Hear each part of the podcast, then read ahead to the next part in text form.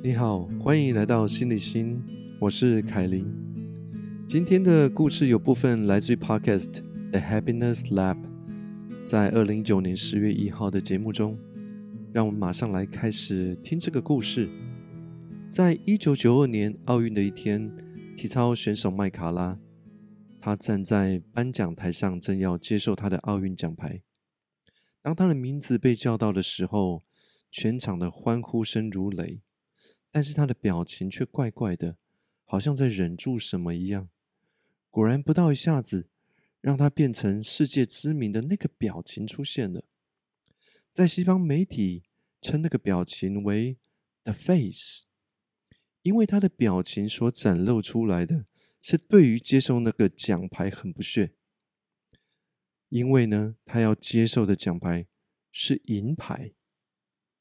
他那个很不屑的表情被媒体大肆报道，在二零一二年奥运呢，让他成为了最有名的奥运人物。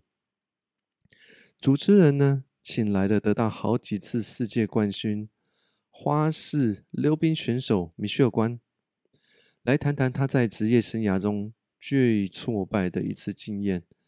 米歇尔非常大气的跟大家分享。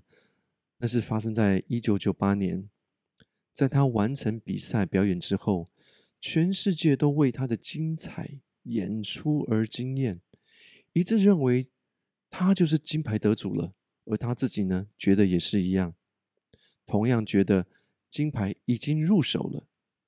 但是大家万万没有想到的是，后面出场的一位十五岁的选手 Terry，竟然完成了两个三旋转的动作。当米歇尔一见到的时候，当场马上就知道他的金牌已经落空了。果然，那天他得到的是银牌，这是他生涯中感觉到最挫折的一天。他必须马上擦干眼泪，接下来面对媒体的访问。听到这里，你大概可以猜到，麦卡拉不是唯一一个很不爽的第二名。事实上，在奥运的历史上，有好几位银牌得主非常的失望，非常的不爽，甚至还有忧郁症。而且呢，更夸张的是，还有人当场拒绝接受银牌，还要被观众对他大声吼叫，叫他虚心去接受银牌。这到底是为什么呢？原因是这些超级运动员，他们陷入很常见的心理错误。Psychological error，也就是他们错估了事实，在他们的现实中，他们以为可以简单发生的事情，预料应该要发生的事情，却完全没有想到，竟然没发生。所以在期望跟失落产生了一个非常大的落差，变成了无法面对现实。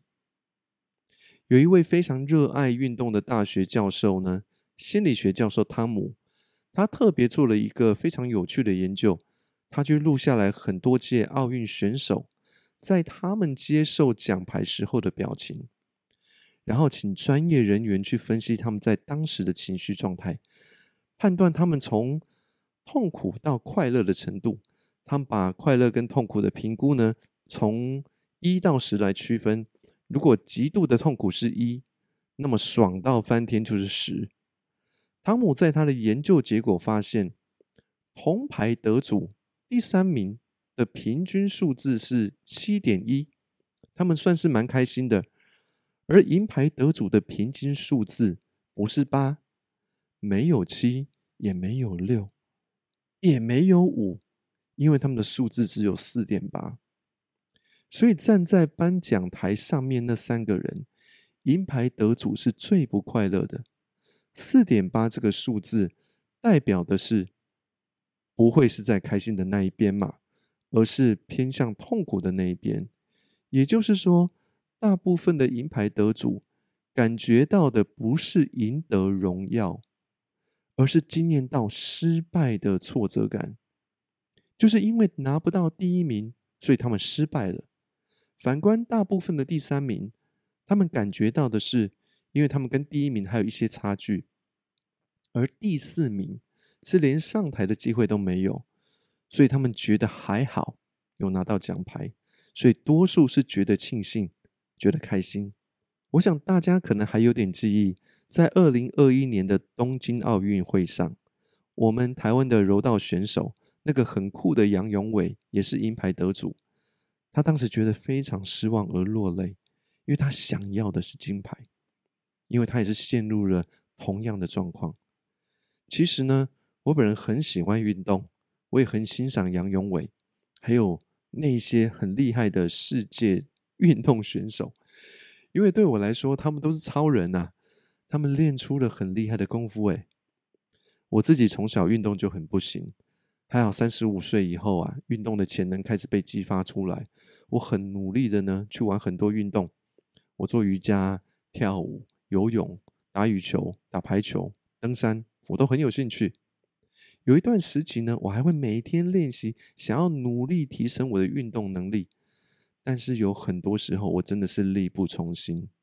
就算是请了教练来帮忙，学了两次、学了三次的一个课程，这个我的运动天分仍然无法让我成长到我想要达到的目标。所以，我也是像一般人一样，对于超级运动员有憧憬。觉得他们真的是偶像，超级欣赏，也很佩服他们。但是，身为一个身心灵学者，我其实，在心中常常对他们有一些担心，因为我知道他们的人生过程一定会经历超级挫折。大家一定听过吧？“小时了了，大未必佳。”但其实这句话说的很客气。就我十七年的专业智商经验来看，其实这句话应该叫做。小时了了，大了必然挫折更大。为什么呢？因为比起一般人来说，他们要面对失败时所经历到的痛苦，可能会是一般人的十倍以上。这又是什么原因呢？因为当我们的自我定位太高的时候，对于心理健康是有很多负面影响的。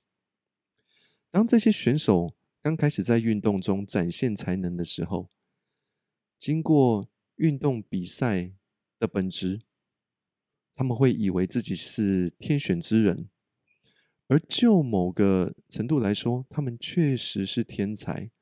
但是在那个打败几万人、努力变成天选之人的过程当中，会让他们的自我变得越来越大，而自我变得越大。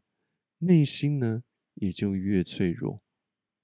他们呢，很可能会在无形中把自己的定位放在胜利组。只要遇到失败或挫折，就一定得继续突破不可。而在成功突破失败一次又一次之后呢，他们很容易失去了允许自己失败的权利，也就越来越不容许一丁点的错误。因为他们会以为自己的生涯就只有成功，而那种成功只有冠军，不太能够容许第一名以下的任何位置。这样子的人生怎么可能会好过呢？你想想看，把自己的日常变成不能犯错、不能失败，怎么可能会好过？错误跟失败本来就是生活中平常的一部分。不管我们再怎么努力，也会遇到错误跟失败。更何况这些超级运动选手能够超越几万人、数十万人其他同行的运动员，成为奥运选手，也不就是经历了无数次的错误跟失败吗？怎么可能不会再犯错呢？这是绝对不可能的。尤其是大家也都知道。运动选手的职业生涯有限，因为在越来越年长之后，体能本来就不会再像年轻人那样的活跃，渐渐会进入成熟老化的过程。这也是我们身为人非常自然的一部分。但是在运动比赛的设计之下，在全世界的瞩目之下，很容易罔顾人性，不允许这些超级运动员犯错，不想要他们输掉。所以更让他们无法犯错，结果让这些超级运动员普遍产生一个错误的心理幻想：他们的唯一道路就只有是完美，而不能容下任何错误。而容错率越低，就等于痛苦率越高。这也就是为什么我很为他们担心的原因。因为大多数的专业运动员很容易会有忧郁症、跟躁郁症、跟焦虑症，不太能够从自我变得很大的这种天才胜利组，回到很平时的平凡人的位置。我想在最后告诉所有的运动员。不管是比我厉害的，还是不比我厉害的，我觉得其实我们大家真的已经太酷了，有时候还甚至会很神。这些都是我们的美丽经验。但是我真正在这里想要提醒大家，不要忘记的是，我们都是生活在地球上的人类。虽然我们的身体有限度，运动技能也有限度。但是我们都可以对自己更宽容一点，对别人更好，对别人更宽容一点。我们其实可以选择哈，当一个可爱的人类，当一个快乐的人类。我们可以容许错误，我们也可以放弃荣耀。我们需要的不是一定得要赢，而且绝对不是金牌。而是大家聚在一起，我们一起来爱运动。